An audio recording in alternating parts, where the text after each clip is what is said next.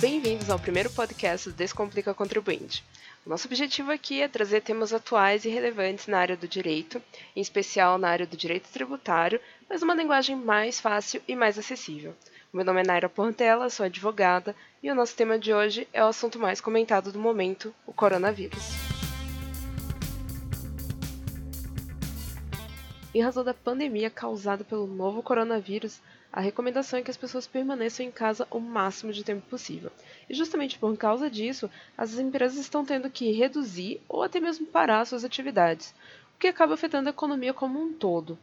E de olho nesses impactos negativos, nessa semana o governo tem anunciado várias medidas para tentar diminuir os prejuízos da população.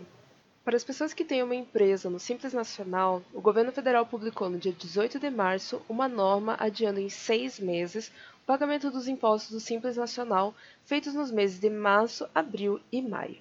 Importante lembrar que o empresário ainda assim tem que fazer a operação nos meses corretos. O que foi adiado foi apenas o pagamento. Por exemplo, você tem que apurar os impostos desse mês de março, mas o pagamento que seria no dia 20 de abril vai ficar para o dia 20 de outubro. Por causa desse adiamento, alguns pagamentos vão coincidir. Em outubro, vão vencer as parcelas dos impostos apurados em março e em setembro.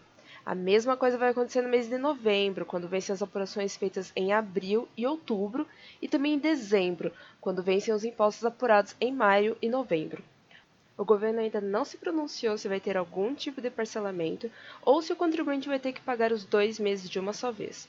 Outro ponto é que se você já pagou o valor referente a março, por exemplo, não vai poder pedir esse dinheiro de volta. Já para as demais empresas e pessoas físicas, também no dia 18 de março foi publicada a portaria da Procuradoria-Geral da Fazenda Nacional facilitando a renegociação de dívidas tributárias.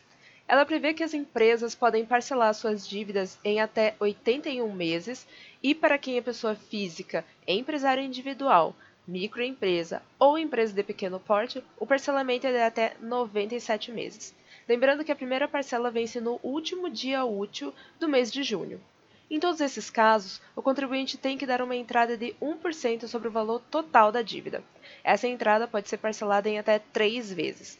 O contribuinte tem acesso ao parcelamento através do site Regularize, que é o www.regularize.pgfn.gov.br. A portaria é válida para dívidas de impostos federais e a adesão ao parcelamento tem que ser feita até o dia 25 de março. A nossa edição do Descomplica Contribuinte termina por aqui. Se vocês quiserem mandar e-mail comentando esse programa, mandem para contato@limapereira.com.br. Muito obrigada e até o próximo programa.